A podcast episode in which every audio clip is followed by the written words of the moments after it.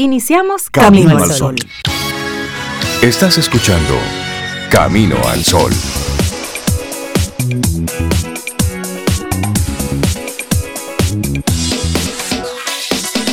Muy buenos días, bienvenidos a Camino al Sol. Es jueves, estamos a 20 de abril, año 2023. Buenos días, Sobeida Ramírez. ¿Cómo estás? ¿Cómo va la vida, Sobe? Yo estoy bien. Buenos días para ti. Gracias por, por preguntarme. Y, y, sí, estoy bien, Rey. Hoy jueves 20 de, de abril tranquila. Qué bueno. Tranquila y tú sabes, mirando cómo sobrepasar ciertas noticias, como tú ir como mirando así alrededor, que es como para no encharcarte ahí en Es como si en la mañana nos dan una tabla de surf y comenzamos a, a surfear sí, entre las, las informaciones. Buenos días a todos nuestros amigos Camino al Sol oyentes. Esperamos que hayan tenido un buen miércoles y hayan tenido un buen martes y un buen lunes y que la semana vaya chévere y que por supuesto tengan así como esa intención de hacer el día de hoy algo bueno, algo positivo, productivo.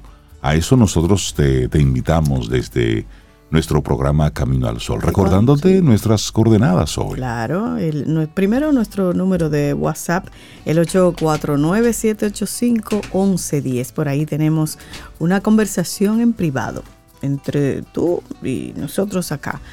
849-785-1110. Pero también, Rey, la, la página. Por supuesto, caminoalsol.do. Mucho contenido ahí. Así es, caminoalsol.do. Y también entra a nuestro canal que tenemos ahí en YouTube, que es Camino al Sol Radio. Muchas de nuestras conversaciones, bueno, pues la vamos colocando en video ahí para que puedas ponernos rostro y compartirlo, porque al final eso es lo que queremos, los contenidos desde Camino al Sol que vamos generando cada día, pues que tú puedas tener cualquier tipo de acceso. Si te gusta ver, pues ahí estamos. Y si te gusta escuchar, bueno, en nuestra página web o te vas a Spotify o a Google Podcast o a Apple Podcast, donde quiera que termine en podcast, por ahí estamos nosotros. Sí, ¿sabes que en estos días alguien me decía, pero ¿y dónde yo consigo el programa de hoy? Y es bueno eso que tú dices. En la página web terminamos el programa, usted le da un ratito a lo Andri y ahí encuentra el programa de cada día. Exacto. El audio. Y como dice Rey, si nos quiere ver en video, se va al canal de YouTube, Camino al Sol Radio. Y si le gusta, usted se suscribe. Usted se suscribe. es importante que se suscriban. Claro. Porque eso nos permite seguir generando contenido y de repente en algún momento pasa algo chévere por ahí. Claro. Cintia, ¿y tú cómo estás? Buen día. Estoy muy bien, estoy muy bien, contenta de estar aquí con ustedes. Siempre un privilegio estar aquí con ustedes y escuchándoles, siendo oyente en este momento, o sea, los medios de comunicación. La verdad es que nosotros, modestia aparte, hemos creado muchas, muchas formas de conectar con nuestra audiencia, con nuestros Camino al Sol oyentes, guion productores. y qué bueno que ellos lo utilicen lo consuman y también lo refieren con muchas personas que me dicen, mira, yo comencé a escucharlos por un camino al sol oyente, por una camino al sol oyente que me, que, me habló, que me habló de ustedes. Así que yo agradezco mucho eso porque nosotros somos de la convicción de que las cosas buenas o las cosas que nosotros entendemos como buenas, hay que compartirlas. Claro. Entonces, qué bueno que ustedes sientan que Camino al Sol es suficientemente bueno como para compartirlo con otras personas a las que ustedes quieren. Así es. Y vamos a compartir, a propósito, nuestra intención Camino al Sol para hoy. Cuando la oportunidad esté ahí, actúa rápidamente. Que no se vaya ahí. Que no se vaya. yo quiero, yo quiero, yo quiero. Te la ponen ahí eh, sí, eh, entonces no era una eh, oportunidad pero tú para querías, ti. míralo ahí. Sí. Tú sabes que esa es, esa es la diferencia. Cuando es una oportunidad, cuando tú estás listo para, para tomarla Para y lo haces. Si no, es una oportunidad para otra. Si no es algo bueno que está por ahí que puede ser aprovechable. Hay un, un cuento muy bueno que a mí siempre me encanta. Yo no me lo sé. Le voy a dar como más o menos el resumen. tu interpretación. Que es como una persona que está en el río, se está ahogando y Ajá. le pide ayuda a Dios. Ah, sí. Y le llegan todo tipo de posibilidades de salvarse. Un madero, una De persona una yolita. Hasta un helicóptero. Exacto. Y él, esa persona, nada, no cayó en que esas eran señales hasta que Dios se le aparece y dice, pero pero te mandé, pero te mandé de todo y tú ni caso. ¿Qué más? Dime, ¿qué más tú necesitas? Y las oportunidades son algo así. A veces la tienes ahí, pero por estar distraído, sabrá Dios, en cuanto a otra cosa, o porque tú entiendes que venía empaquetado de alguna manera. Exactamente. pero está ahí, hay que estar listo para verla. Y es cuando a veces nos, nos empeñamos en lograr algo de una forma específica. No, hay muchas vías para tú llegar del punto A al punto B. Puede ser una línea recta, puede ser una con curvas, puede ser una que esté bien empinadita, formas distintas. O a veces te dan sacudiones, estrellones para que la puedas ver. Sí, Te mueven rápido. Oye, entiende. Pero muchacha. Sí, pero, pero es eso. Cuando la oportunidad esté ahí, actúa rápidamente y debe encontrarte preparado. Si no, es una oportunidad para otra persona. Exacto. Y, está bien, ¿eh? Porque el otro entonces sí se preparó. Y esa es nuestra, nuestra intención en el día de hoy en, en nuestro programa. Hay muchas informaciones eh, Dominicana como que estuvo loca ayer con varias cosas que ocurrieron, ya luego en los en los titulares compartimos el mundo, rey, compartir algunas cosas, sí, pero ¿Cómo era que decía Mafalda? Detengan, bájenme, me, me, quedo en, nuestro mundo pequeño. porque tenemos muchas cosas que revisar. Sí, así es, así es. Sí, sí, pero en sentido general el mundo también, mostrando varias cosas, pero lo que desde Camino al Sol te invitamos es a que no pierdas tu foco, no pierdas tu enfoque y si entiendes que es necesario desconectarte, desconéctate, porque creo que vamos a estar llegando a un punto donde para poder vivir tendremos que desconectarnos de muchas cosas, porque si no, se nos va la vida en ello. Y es tanta la información, es tanto lo que ocurre y es tanto de lo que nos vamos enterando y de lo que nos van desinformando, que se nos va el día en ello y no somos productivos. Así es. Entonces, si hoy tienes que decidir, mira, por mi salud mental.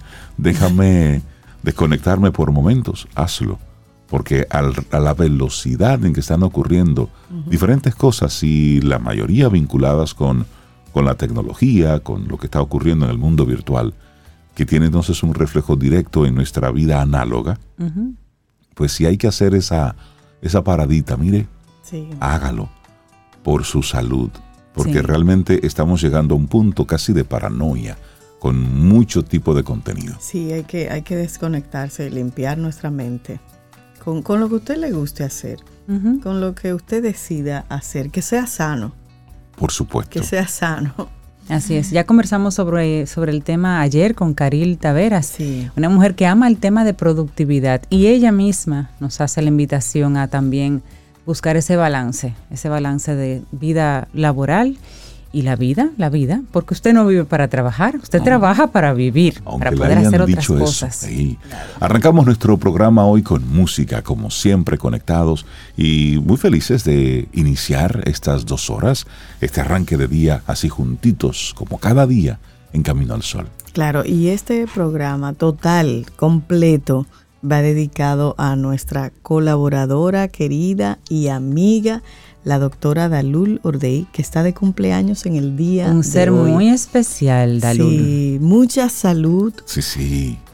Ahí que tiene. Y ahora más. sí, porque, nombre ya. porque somos más. ¿Ustedes sabían que nuestra querida Dalul tiene una Dalulcita en la barriga? sí, ese es el nombre. ¿Cuál? ya lo decidieron. ¿Cuál? Ay, Dalul, perdón, no sé si era íntimo, pero ya lo voy a Pero en Camino al Sol eso es íntimo. Dalul Mariana. Dalul Mariana. Dalul Mariana. Estamos esperando entonces a Dalul Mariana. Bueno, pues, Ay, qué lindo. Dalul, que, tengas un día feliz, que lo pases súper bien al ingeniero que se porte. Ay, qué lindo, qué lindo. Él se porta, se porta. bueno, pues le mandamos un cumpleaños y un gran abrazo colectivo desde aquí. Dalul, te lo daré en persona. Bueno, esta canción, Rey, la, la debíamos de ayer, Brillante Sol, el Mic, Fito Páez y Ángela Aguilar. Vamos a comenzar con ellos. Ángela Aguilar, sí, ¿verdad? Lindo día, así iniciamos. Laboratorio Patria Rivas presenta En Camino al Sol, la reflexión del día.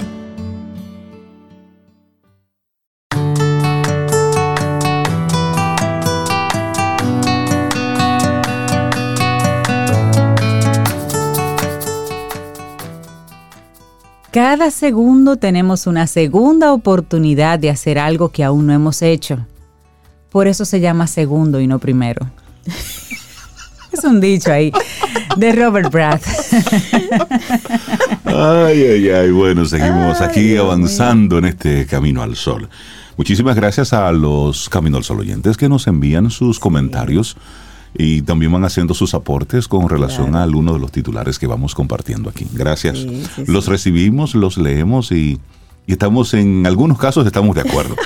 y quisiéramos leer otros titulares, pero son los que hay. no podemos inventarnos otra cosa. pero coincidimos en que muchos de nuestros Camino al Sol oyentes dicen que ese dinero en los uniformes pudiera invertirse en otras cosas. Por supuesto.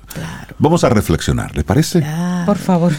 Seis claves para aprovechar tu segunda oportunidad ante una nueva etapa. Que siempre la hay. ¿eh? Siempre la hay. Y por mucho que a veces nos empeñemos en verla como una realidad lineal e inmóvil, la vida nos tiene acostumbrados al cambio permanente. Miren, nacemos, crecemos, algunos tenemos hijos, todos nos hacemos mayores y aunque usted no lo crea y no lo vea, todos morimos. Una, sucesión de altibajos y circunstancias nos llevan a volver a empezar una y otra vez en ciertos ámbitos de nuestra existencia. Aunque en ocasiones somos nosotros los dueños de nuestras propias decisiones y optamos por dar un giro de timón a un trabajo que nos mantiene aquilosados o a una relación de pareja insalvable o nos aventuramos a mudarnos de casa porque sabemos que aunque el proceso será arduo, el resultado valdrá la pena. A menudo los cambios nos llegan propiciados por los demás. Así, nos vamos de un trabajo porque nos echan y nos obligan a buscar otro. Nuestra pareja decide dejarnos y volvemos a enfrentarnos a la vida en solitario. Al igual que cuando perdemos un ser querido, debemos aprender a vivir sin él. O cuando tras superar un accidente o una enfermedad grave, contemplamos el presente desde la perspectiva de la segunda oportunidad que se nos brinda.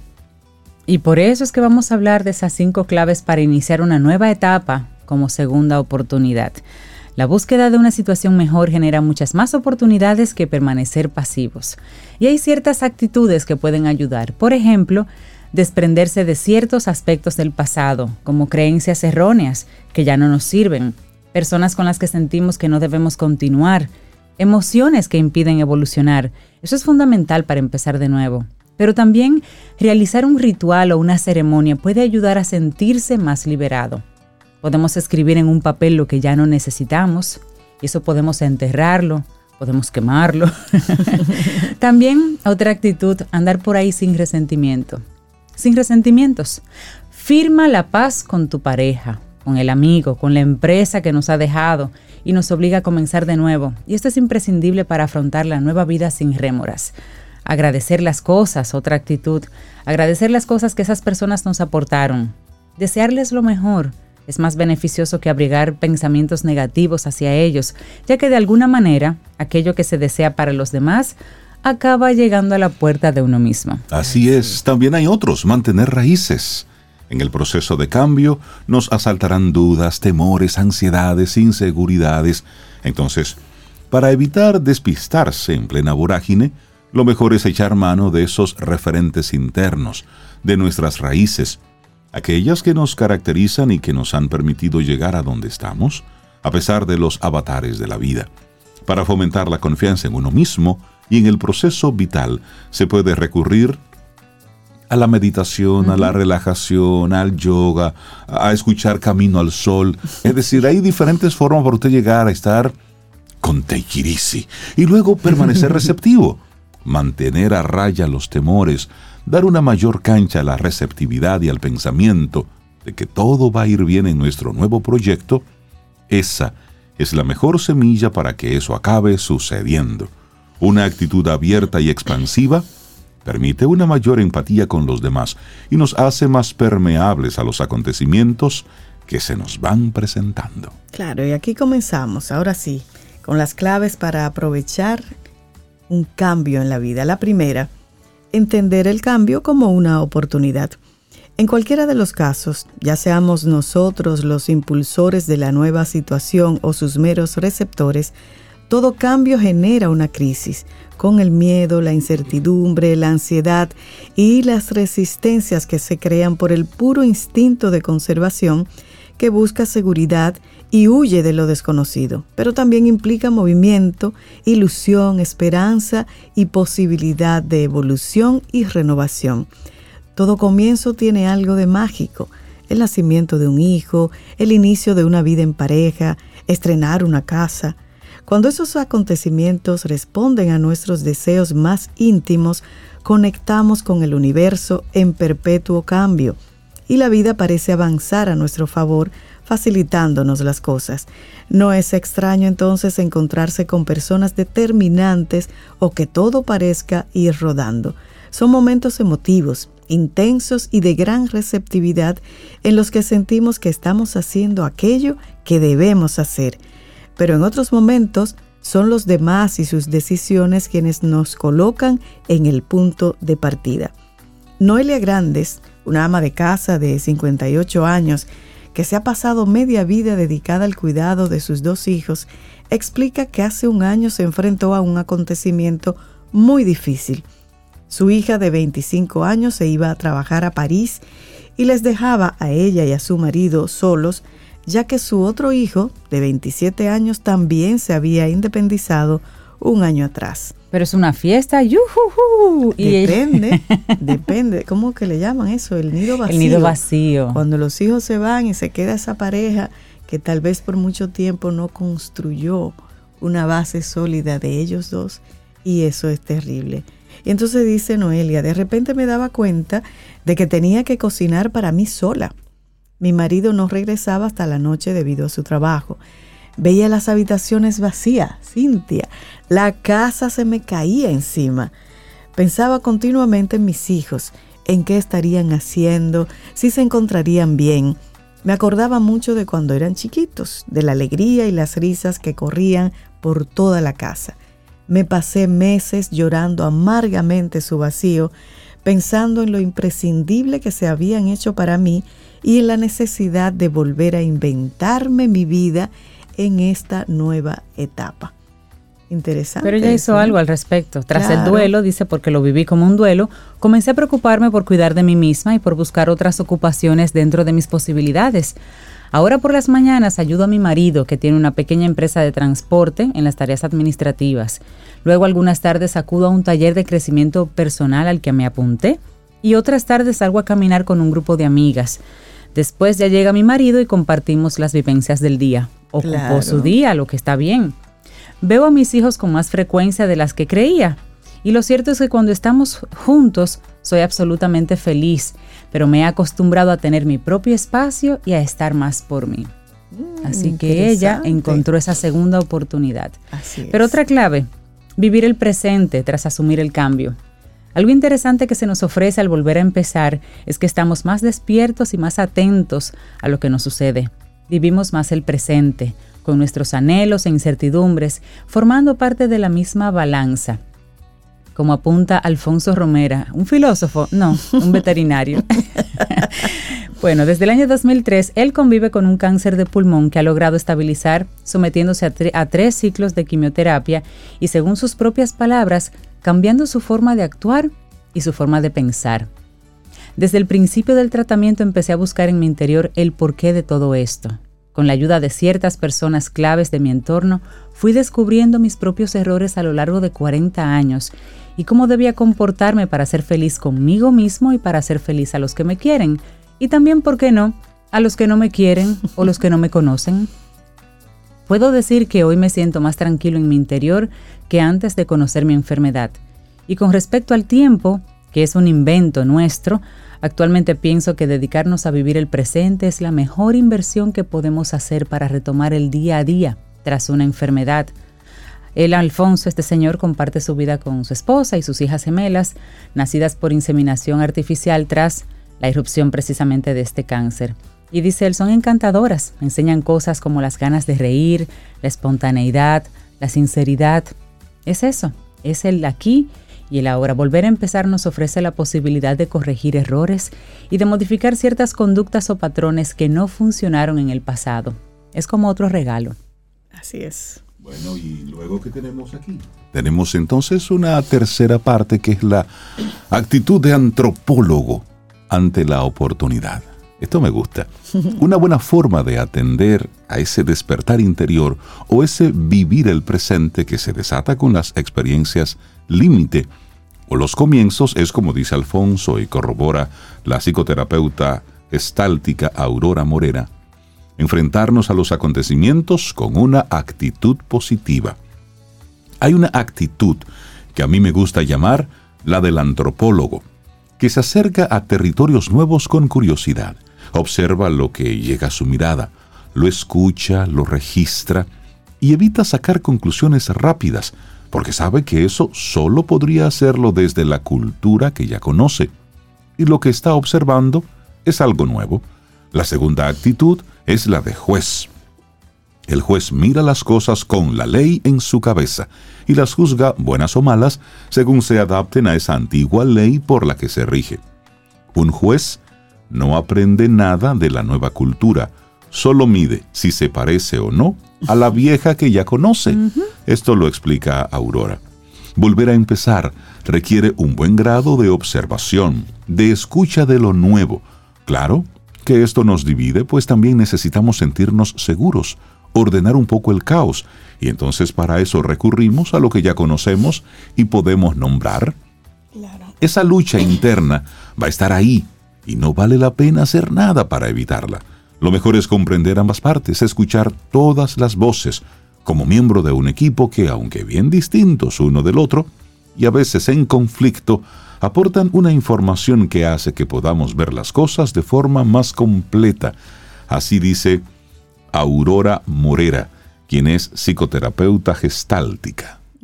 Y esta cuarta clave me encanta, aprender a pasar página. Sí, sin duda las mayores resistencias frente a los cambios vienen dadas por lo novedoso y desconocido que resulta el terreno que se abre ante nuestros ojos y lo cotidiano y conocido que es lo que dejamos atrás, aunque en muchos casos se trate de una situación caduca e insatisfactoria. Ante las dudas y temores, lo mejor es dejar que la nueva situación nos enseñe aquello a lo que las circunstancias anteriores no nos permitían llegar obedeciendo a la máxima de que si siempre haces lo mismo, siempre tendrás lo mismo, mientras que el cambio te permite explorar nuevos territorios. Y para ello es importante hacer las paces con el pasado y agradecer las cosas positivas que nos deparó, aprendiendo con ello a pasar página. El hecho de enfrentarnos con un nuevo comienzo nos obliga a partir de cero en muchos aspectos de nuestra vida pero con la experiencia de lo ya vivido. Inmersos en la nueva etapa, nos sorprendemos viendo que tomar una mayor conciencia del presente, de las cosas que nos pasan y de su porqué, que nos hacemos más dueños de nuestra vida y recuperamos una identidad y unas ganas de hacer cosas que parecían dormidas y que a la par que vamos tomando decisiones y avanzando en la consecución del cambio, valoramos más los recursos con los que contamos para hacer frente a las situaciones. Bueno, estamos hablando de claves para aprovechar tu segunda oportunidad y hablamos de cambiar la perspectiva, luego entender el cambio como una nueva oportunidad, también vivir el presente para asumir el cambio, también una actitud de antropólogo, como decía Rey, ante la oportunidad, aprender a pasar página y finalmente, pues te compartimos, encaminarse hacia la realización de los sueños. Y hay un caso de David Rivero que ejemplifica un poquito esto. Él es periodista de 48 años que tras una larga carrera en la que había trabajado para diferentes empresas editoriales, decidió hace unos años dejar ese empleo fijo y bien remunerado para trabajar al aire libre.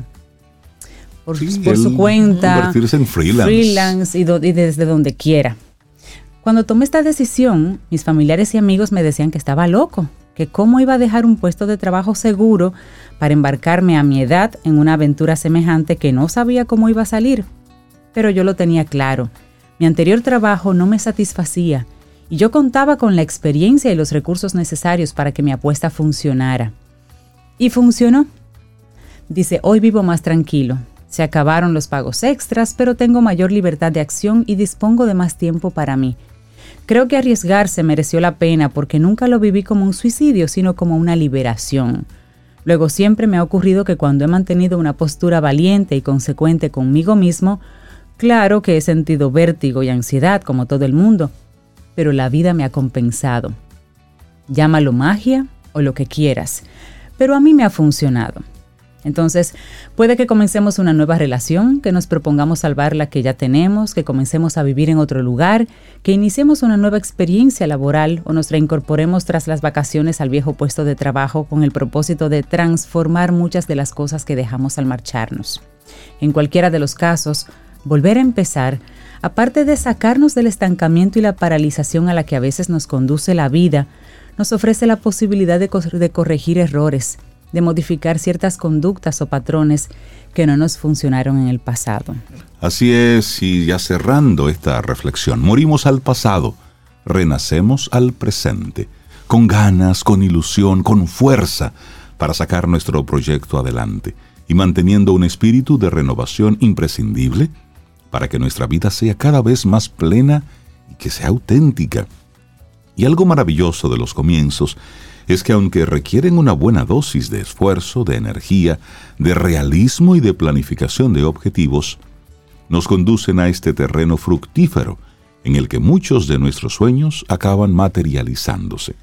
La mayoría de las veces para conseguirlo, solo debemos perseverar y seguir los dictados de nuestro corazón. Qué, bonito. Muy lindo. Qué bien, qué lindo. Seis claves para aprovechar tu segunda oportunidad ante una nueva etapa.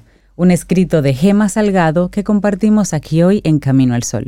Laboratorio Patria Rivas presentó En Camino al Sol la reflexión del día. Ten un buen día, un buen despertar. Hola. Esto es Camino al Sol. Camino al Sol.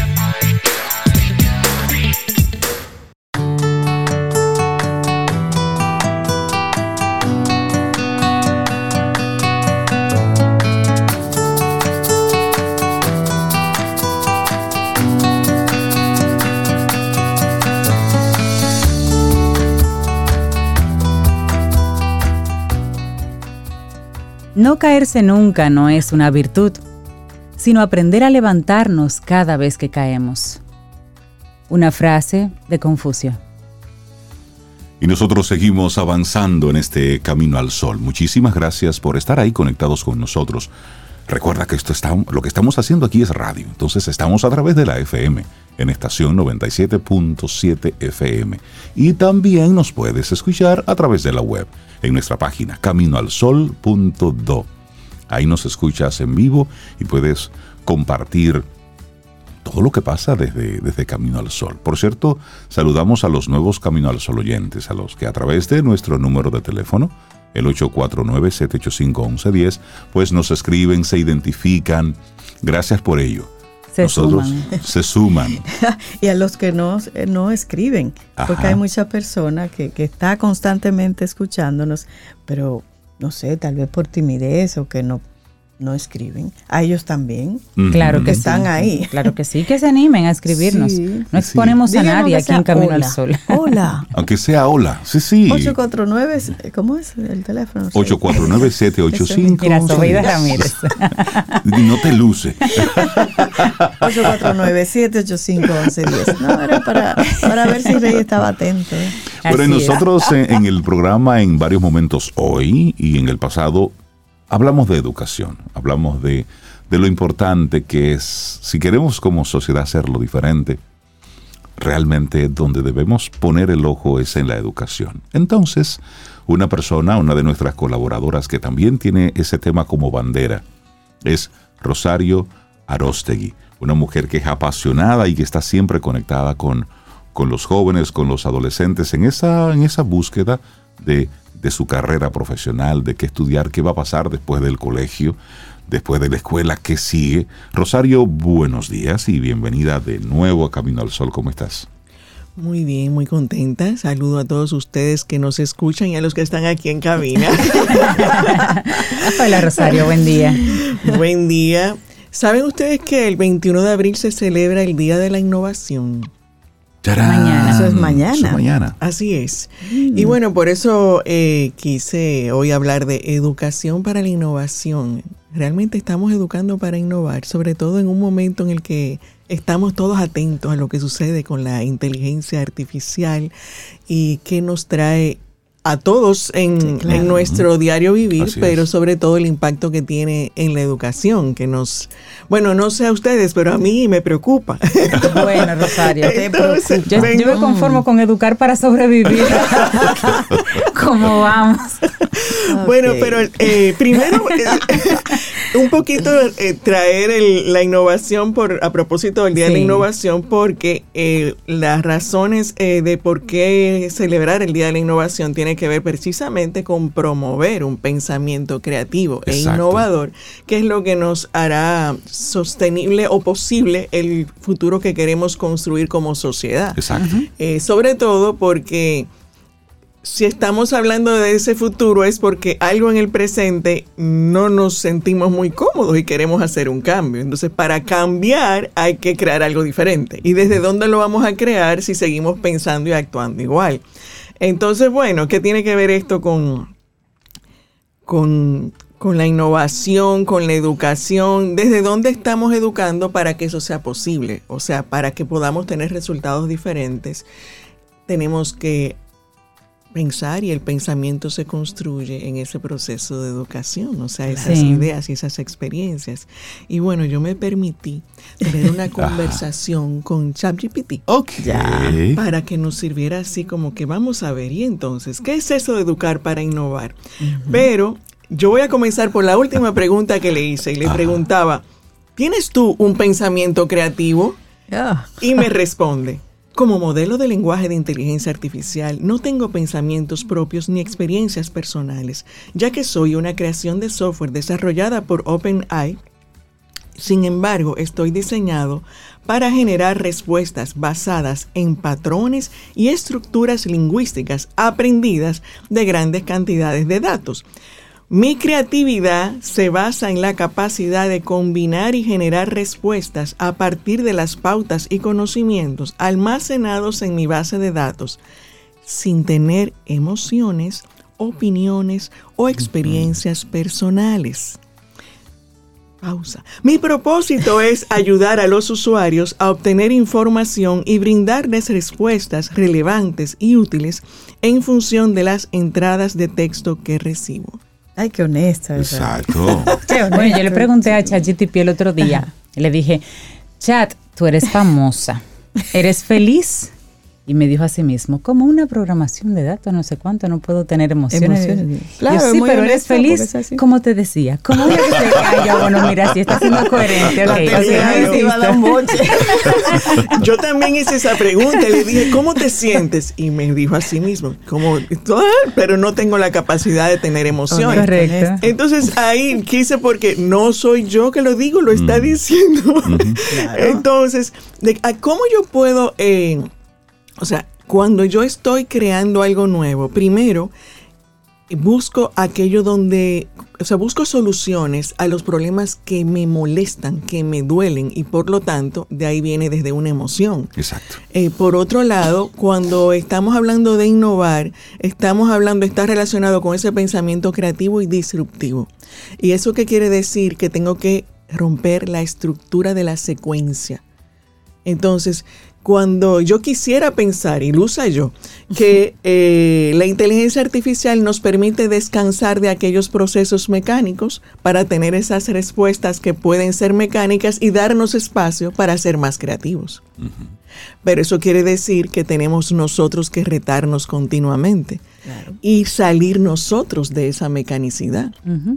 Entonces, eh, voy a tomar también de referencia algunas pautas que me da para hablar de entonces cómo yo puedo educar para la creatividad. Y me dice. Ajá, ¿qué te dice ChatGPT? Y vamos a, partir de allí. Me dice, Educar para innovar implica fomentar una mentalidad creativa y abierta al cambio, así como desarrollar habilidades y capacidades que estimulen la generación de ideas originales y soluciones innovadoras a los desafíos del mundo actual. Aquí algunas estrategias claves para educar para la innovación. Una, fomentar la creatividad, componente fundamental de la innovación se puede fomentar a través de actividades que estimulen la imaginación, el pensamiento divergente y la búsqueda de soluciones no convencionales. Ok, muy bien. Fomentar la mentalidad de crecimiento es la creencia de que las habilidades y capacidades que se pueden desarrollar a través del esfuerzo y la dedicación la mentalidad de crecimiento es la propuesta de que si yo me creo que me las sé todas, definitivamente no voy a aprender algo nuevo.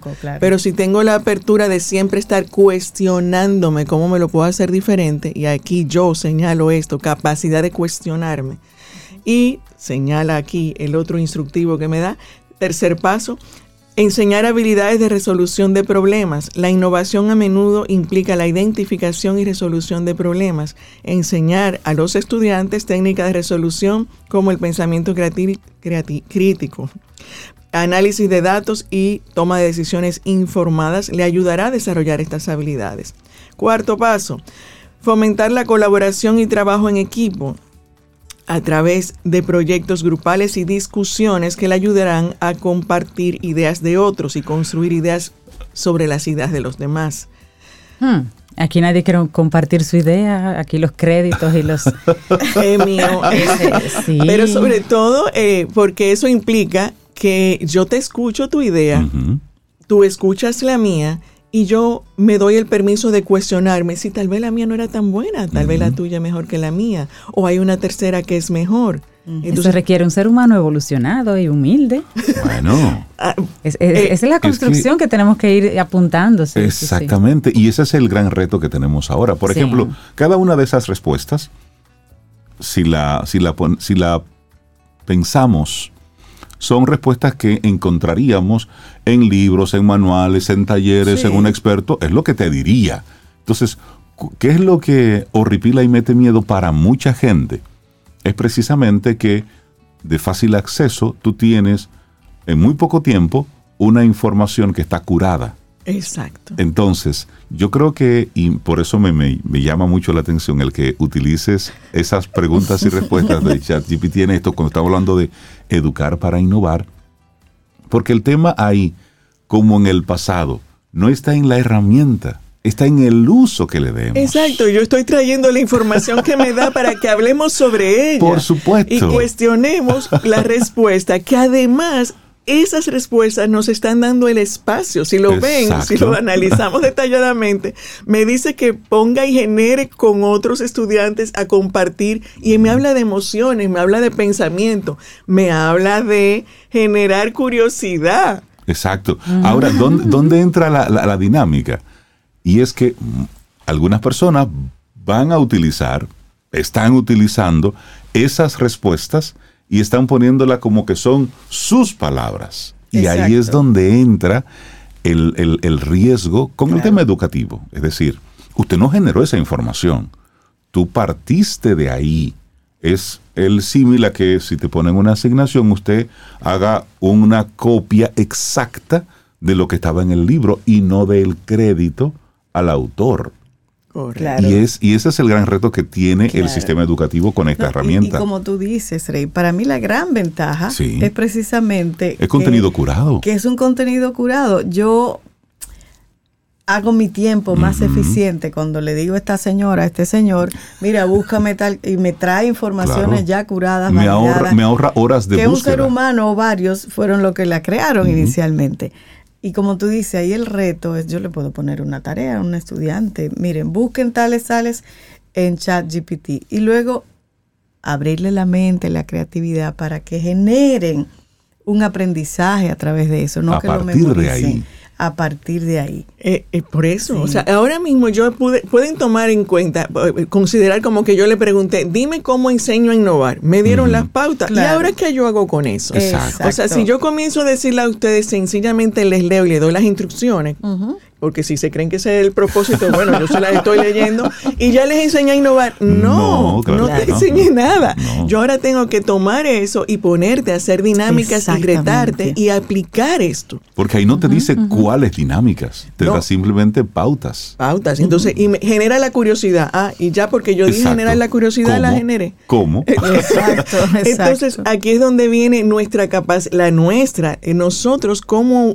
aprovechamos esto, como bien ustedes dicen, y hay algo anterior a eso, yo tengo que saber qué pregunto. Ah, por supuesto. Entonces, Claro. Claro. desde dónde yo voy, o sea, cómo yo hago esa pregunta es la clave para que yo realmente obtenga una información valiosa que de verdad me ahorre tiempo para yo poder dedicarle más a ser creativo. Claro. Entonces, por eso un poquito es de, eh, la invitación es cómo educar para innovar si nos quedamos repitiendo textos. Exacto. ¿Cómo vamos a educar para innovar si yo sencillamente le digo investiga y entrégame algo? No, vamos a discutir, vamos a cuestionar, vamos a usar eso. ¿Qué tú piensas de algo? Sí, preguntémosle a GPT, pero yo me quedo con esto que me dio como respuesta. Sí. O yo voy a ampliar y voy a buscar también yo y aportar de lo que yo he aprendido.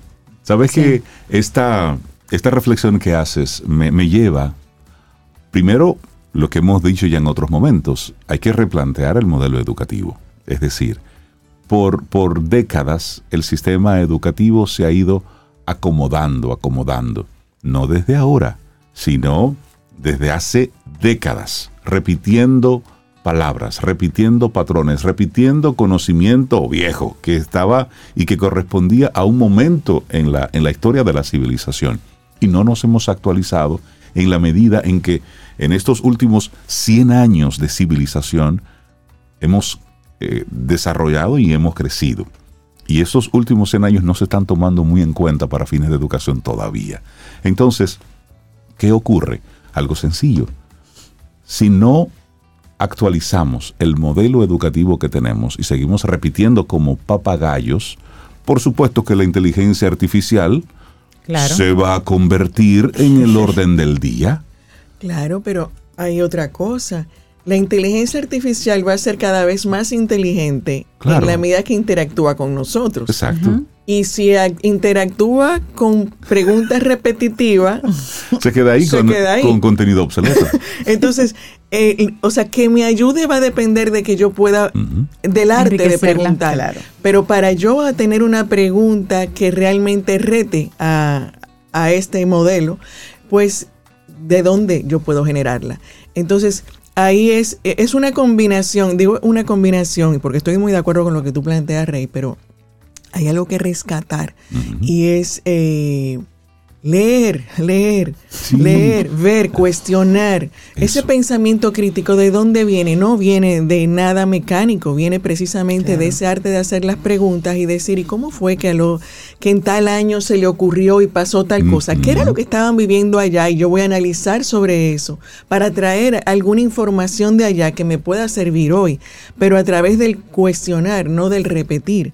Entonces yo siento que eh, si sabemos utilizar la herramienta, como bien decía Sobe, eh, me, me viene a favor. Claro. Tú sabes que decía una, una persona ayer hablando sobre este tema, decía, la gente no se está dando cuenta que la mejor forma de aprender en este momento es utilizando el mismo Claro. chat GPT. Es Claro. decir, toma un tema del cual tú eres un total desconocedor y tú comienzas a preguntarle cosas básicas y en muy pocos segundos comienza a darte respuesta e información filtrada y curada de lo que tú necesitas saber y luego tú a partir de ahí sigues construyendo tu conocimiento. Con tu curiosidad, Exacto. tú por eso, por eso, por eso este- en este tiempo hay que tener cuidado con la paranoia.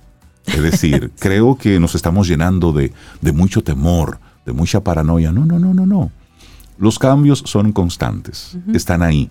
Lo que sí nos sorprende es que entre una cosa y otra el tiempo cada vez es más corto. Entonces, pero sí tenemos ahí una herramienta que si bien es cierto que en cada cambio de la industria se habla de van a perder empleos y van a ocurrir. Sí, pero se pierden unos, pero se crean Suena, otros. Claro. Y ahí voy precisamente. ¿Cómo entonces yo me estoy preparando para ser capaz de responder a esos otros que se van generando? Algunos de los cuales ni siquiera los puedo ver en este momento.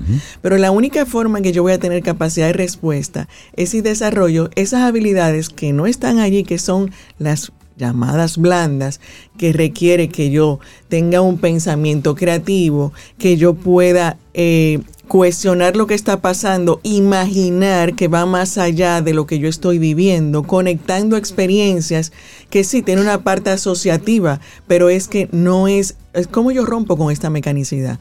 Porque justo, eh, por yo, yo venía aquí y, de camino y surge un pensamiento, bueno, sin querer, el, lo que estaba conectado en mi carro era el celular. Y el celular, yo había visto algo y se quedó. ¿Sabe cuando uno pone el teléfono y se quedó ahí? Entonces sale alguien hablando, que no sé qué podcast o era, y decía, la rutina eh, termina con la pasión. Entonces yo decía, wow, qué bien, porque es otra, ¿qué es la rutina? Es este pensamiento mecánico y secuencial. Rompe, yo no estoy hablando de la pasión nada más en relaciones, la pasión de la que hablamos aquí, de descubrir tu pasión para encontrar tu propósito y elegir una profesión. Si yo me quedo en la rutina, me cuesta mucho descubrirme a mí. Y ¿Cuál es la paranoia? Una de ellas. Las redes sociales que yo hago, yo me como, me trago la información que paso de una página a la otra porque es muy entretenida y me la creo. Pero no la cuestiono. Entonces también me creo las respuestas que me están dando aquí de cómo hacer un programa de, de, innovación. Yo tengo que salir a cuestionar. Solamente pasa por mis ojos y ya. Y ya. No integro. Entonces, que caemos en esa mecanicidad, en esa rutina que nos hace mecánico y que por lo tanto va a ser muy difícil salir de allí. Pero la pregunta no es, para mí, la invitación es, no te quedes ahí, ahora qué hago? O sea, comencemos a cuestionar desde tu casa. Tus hijos tienen un pensamiento en, en relación a esto que está pasando, en cómo utilizarlo, y te van a dar soluciones que quizás no se te han ocurrido. Entonces, genera un cuestionarnos todo lo que estamos haciendo y lo que está pasando para que tú desde tu casa, no importa lo que esté pasando en el sistema educativo, comiences a incentivar ese pensamiento crítico. Y claro, desde allí todos vamos a entrar a ese sistema educativo que ahí hay otra cosa, bueno, no sé, lo dejo aquí, es que ya precisamente no depende solo de la escuela, o sea, todos estamos educándonos unos con otros. Así es. Entonces, desde donde yo te invite a, pensar, yo estoy contribuyendo con alguien. Entonces, ¿qué hacemos ahora y cómo educar para innovar? Hay muchas pautas como esta, tan simples como por favor eh, cambia de ruta de un día para otro, eh, no, no, tengas esa rutina tan estructurada. El miedo al cambio viene porque me rompen la rutina. Exacto. Y cuando no me atrevo a romperla, pues va a ser muy difícil la creatividad y la innovación. No estoy hablando ni siquiera para aportar al sistema económico, para tu vida, para que puedas conseguir esos resultados que hoy quieres y que no tienes, tienes que hacer algo diferente. Totalmente. Totalmente. Rosario Arostegui, muchísimas gracias por traernos este, este tema y por traer hoy como invitado a ChatGPT. Muchas gracias por acompañarnos. Rosario, la gente, ¿cómo te sigue el rastro? ¿Cómo, cómo va tu podcast? Dime. Ay, eh, bueno, me estoy recibiendo muy buenos comentarios, así es que ¿Cuál es la carrera? Es el podcast. Eh, los martes sale siempre un episodio y comenzamos a hablar de la ciberseguridad. Y pues en Rosario Arostegui es la forma más directa de encontrarme en las redes y yo siempre dispuesta a atender sus inquietudes con muchísimo gusto. Buenísimo. Rosario, que tengas un excelente día. Gracias, igual para todos. Gracias, Rosario. Ten un buen día, un buen despertar. Hola. Esto es Camino al Sol. Camino al Sol.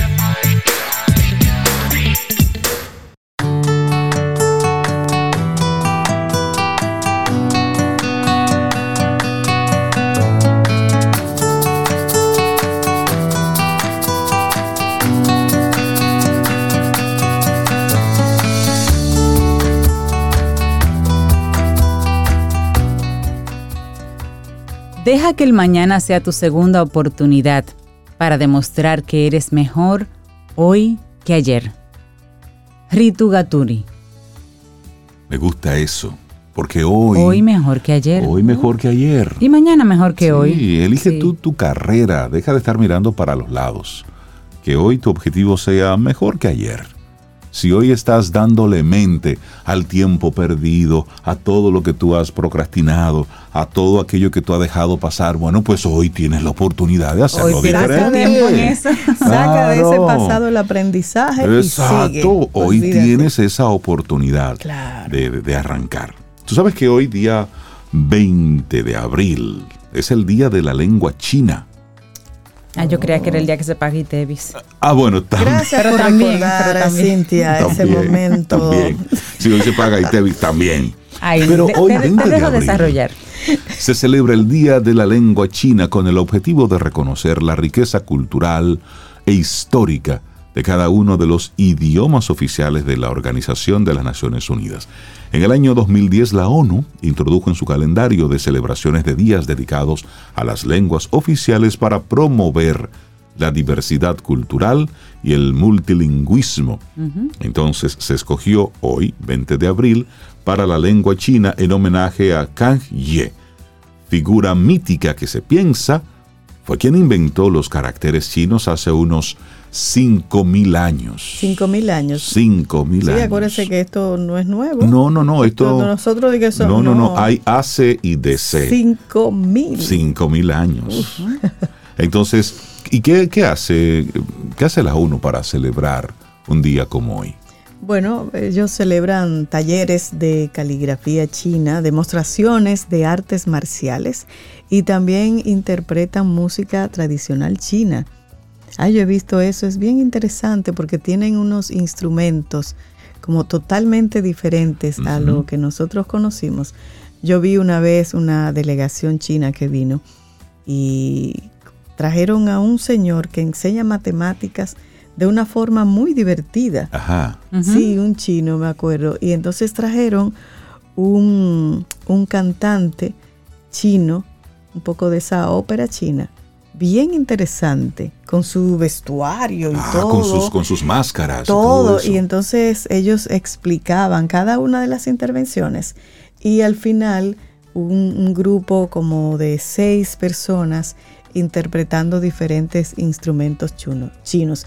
Fue muy una experiencia cultural bien interesante porque ellos están un poco lejos, ¿no? Entre comillas, de nuestra cultura. Como que tenemos Sí. diferencias, pero para que Porque tú no veas lo miramos que- ese lado del mundo. Exactamente, lo que siempre hablamos aquí de, de conocer lo diferente nos enriquece. Así es, así Sí. es. Y vamos a compartir algunas curiosidades Sí. para eh, entrar un poquito más en ese mundo. Por ejemplo, el chino, el chino mandarín. Ajá. Es el idioma más hablado del mundo, porque es que son muchos, señores. y además es uno de los más antiguos. El origen de esta lengua se remonta al 1250 antes de Cristo y, y a lo mejor ah, más. porque sí, existíamos también. Y hoy en día, sí, y hoy en día alrededor de 1.200 millones de personas lo tienen como lengua materna. 1.200 millones de personas. Pero otra curiosidad es el número de dialectos. Los expertos consideran que el idioma cuenta con al menos seis dialectos, aunque algunos amplían esta cifra hasta 12. El más conocido es el cantonés, que es la lengua oficial de Hong Kong y el, de- el dialecto más hablado en el sur del país. Y hay otra, otra curiosidad, y es que el idioma chino no utiliza un alfabeto latino, sino que se compone de unos 20.000 caracteres diferentes. Y se estima que un hablante medio maneja unos 3.000. A pesar de ello, se 3.000. puede transcribir con el pinyin, un sistema de transcripción fonética que convierte la escritura china al alfabeto latino. Tú sabes que ayer vi un video, sí, sí, sí, generado por inteligencia artificial con voz sintética, donde la persona pasaba a- de hablar español al chino, al inglés, al italiano, al francés. Wow. Ok. Eso es Matrix. Es, sí, algo así. Nos van a poner así un chip y Estoy voy a aprender a volar un helicóptero en dos minutos. Pero es interesante, ¿eh? Interesante. Pero Bueno. también hablemos del origen de la caligrafía, Zoe. Claro, la escritura china proviene de antiguos dibujos que se realizaban en huesos de animales y fue el primer emperador de China quien impulsó la unificación de la caligrafía pero los trazos han ido evolucionando con el paso del tiempo. Me dicen que, es muy difícil la caligrafía china. De hecho, eso aprenderla. Es, y eso es un arte. Es un arte. Sí, sí, sí, sí. Es, como una pintura casi. Bueno, la pronunciación por tonos es otra curiosidad, porque el chino mandarín cuenta con cuatro tonos y el significado puede cambiar en función de la variación tonal.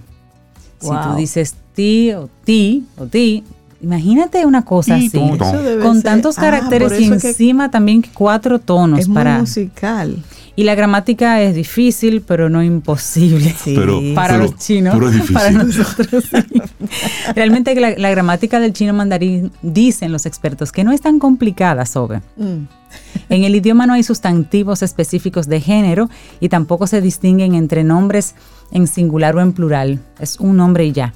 Tampoco hay conjugaciones verbales y los tiempos se expresan utilizando expresiones temporales como ayer o mañana. Nada más. Es que con tantos caracteres no podían seguirlo complicando. Claro, y luego la escritura a mano es difícil de leer. Las personas chinas tienen muchas dificultades para comprender lo escrito a mano por otra persona, y esto se debe a la variación en el estilo de escritura y a los cambios significativos que se producen entre un texto mecanografiado y otro escrito a mano.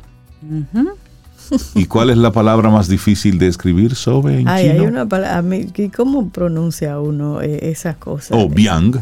Biang. Biang. Y es una onomatopeya que refleja el sonido que hacen, oigan bien, los fideos sobre la encimera, o sea, la, digamos que la, meseta, la meseta. Se considera una de las palabras más difíciles de escribir, ya que hacen falta, oigan bien, 57 trazos gráficos para escribirla. 50.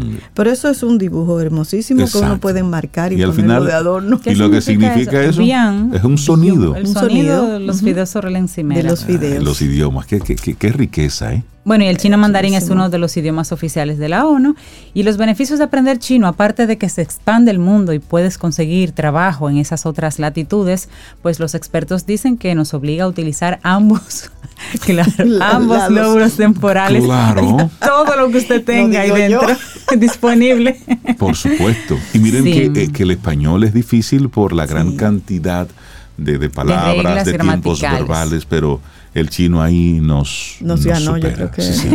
Son las 8.39 minutos, seguimos avanzando en este Camino al Sol. Mira, y quiero agradecer a todos los Camino al Sol oyentes que han dicho hola. Así. Oh, sí, se animaron a decir hola. Así es que muchísimas gracias por estar ahí. Sabemos que están en silencio, pero hoy revivieron y escribieron hola. Muchas gracias, muchas gracias. Hola, hola, hola.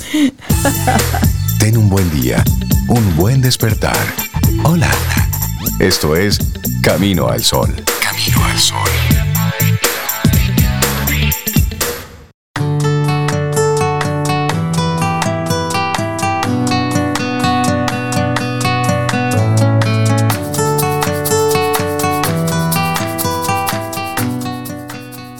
Siempre existe la hermosa posibilidad de un nuevo comienzo.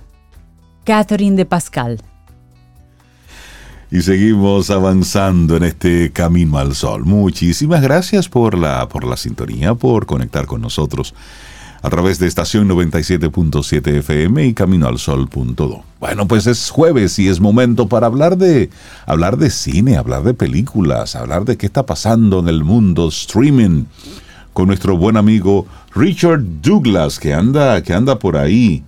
Richard, te escuchamos, estás por ahí con nosotros. Good morning. Good morning. Oh. Me gusta cuando. Más feliz de estar con ustedes. Ajá. De poder tener este chance, gracias a ustedes y a Supermercados Nacional, de comunicarme con los caminos solo oyentes y más. Nosotros felices de tenerte siempre. Para recomendarles. Disculpa, Cintia, que me dijiste. Que nosotros también siempre estamos contentos de tenerte por aquí. Claro. Ah, muchísimas gracias. Eso es lo mejor de estar contento de estar con ustedes. Yo hoy les tengo una película, les decía, que es esa película que da miedo. Ok. es la película que rompió el récord en taquillas en República Dominicana. Su único récord de taquillas roto fue por otra película que fue dominicana y no fue de terror. Ajá. Que fue, que fue Nueva York Mm. ¿En serio? Sí, estaba hablando del exorcista. Es que nos gustan esos temas aquí. El exorcista del Papa. Ah, bueno, el exorcista del Papa, The Pope Exorcist. Pope's Exorcist. Es una película ambientada en, una, en unas ruinas de una iglesia en España. Eh, por coincidencia no hay ningún español en la película. Ok. Hay, hay un personaje español que lo hace Daniel Sabato. Es un actor costarricense que hace muy bien el personaje, que hace muy bien la transcripción del inglés al español. Eh, es interesante siempre ver en actuación cómo los actores asumen los personajes con los acentos de los países que representan. Esto es importante. Eh, eh, es muy, hace mucho ahínco la dirección de esta película en, en eso. Es una película eh, muy bien dirigida por un eh, director que es australiano, que se llama Julius Avery.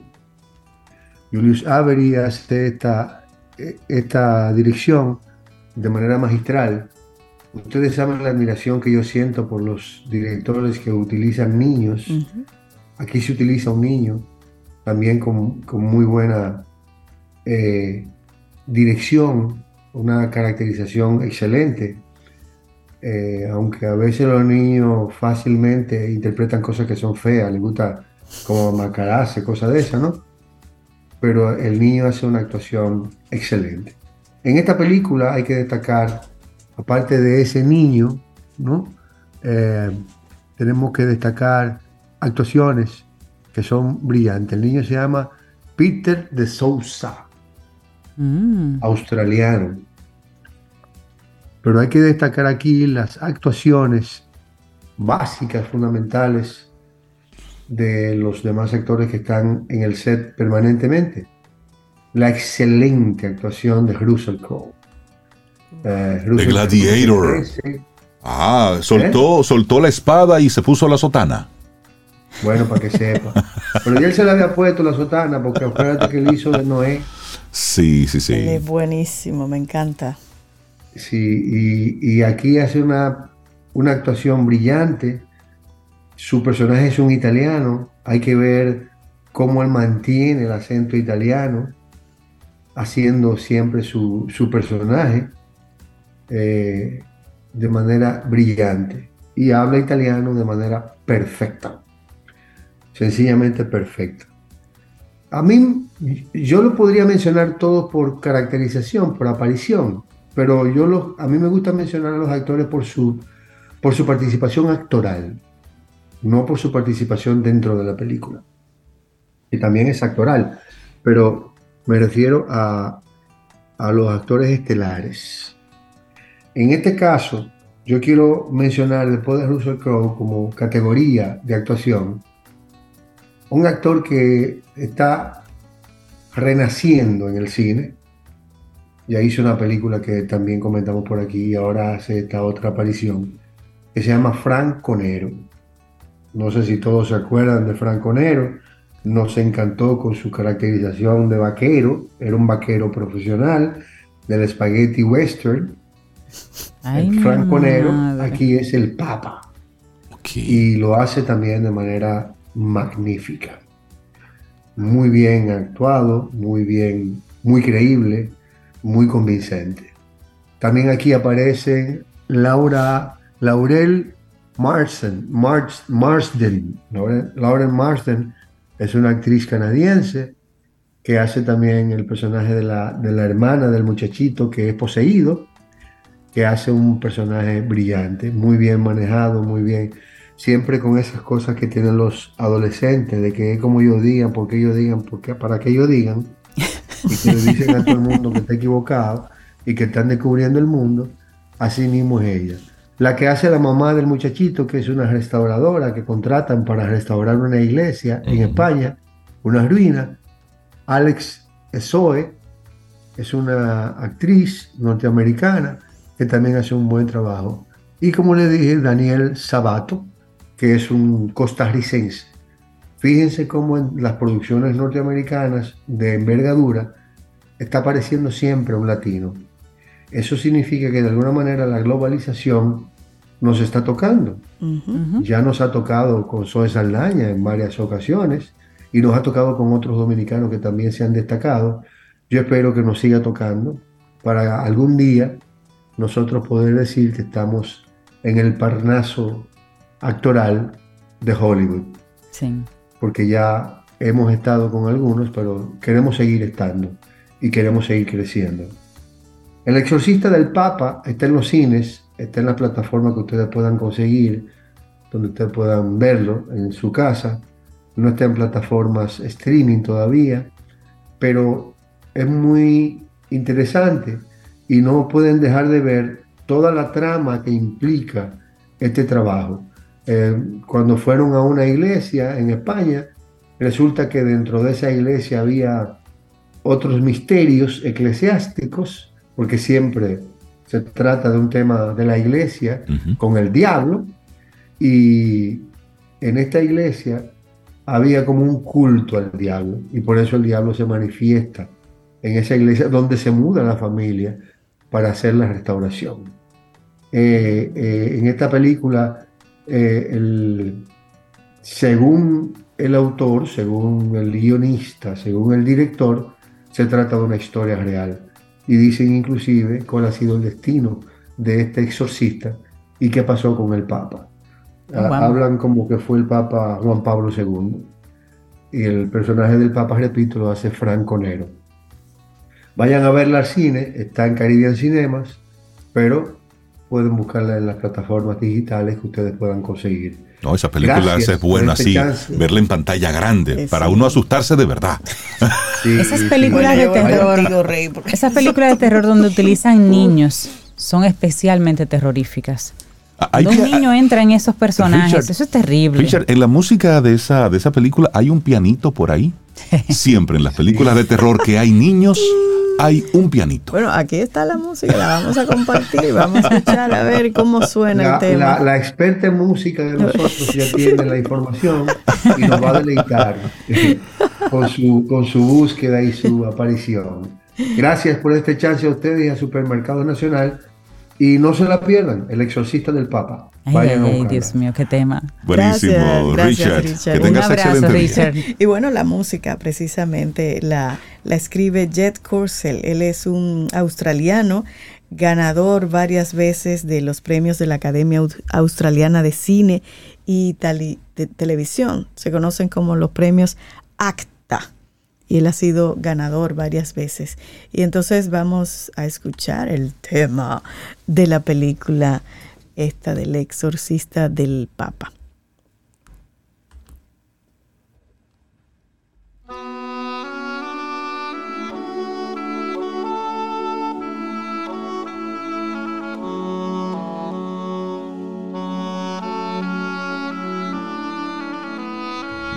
Nosotros así vamos prácticamente ya llegando al final de nuestro programa para este día, para este jueves 20 de abril.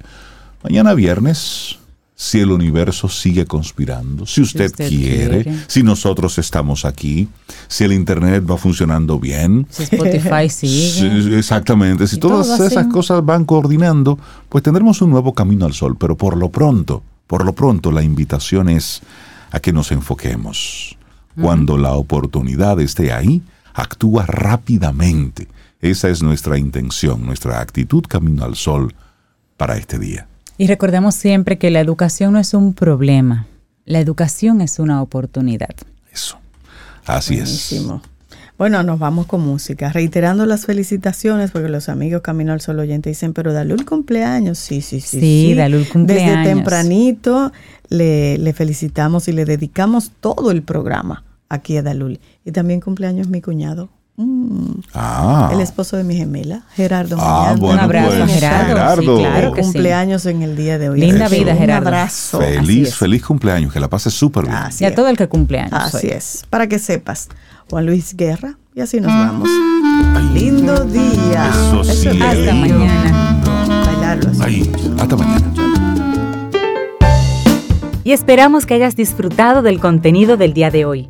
Recuerda nuestras vías para mantenernos en contacto. Hola arroba caminoalsol.do.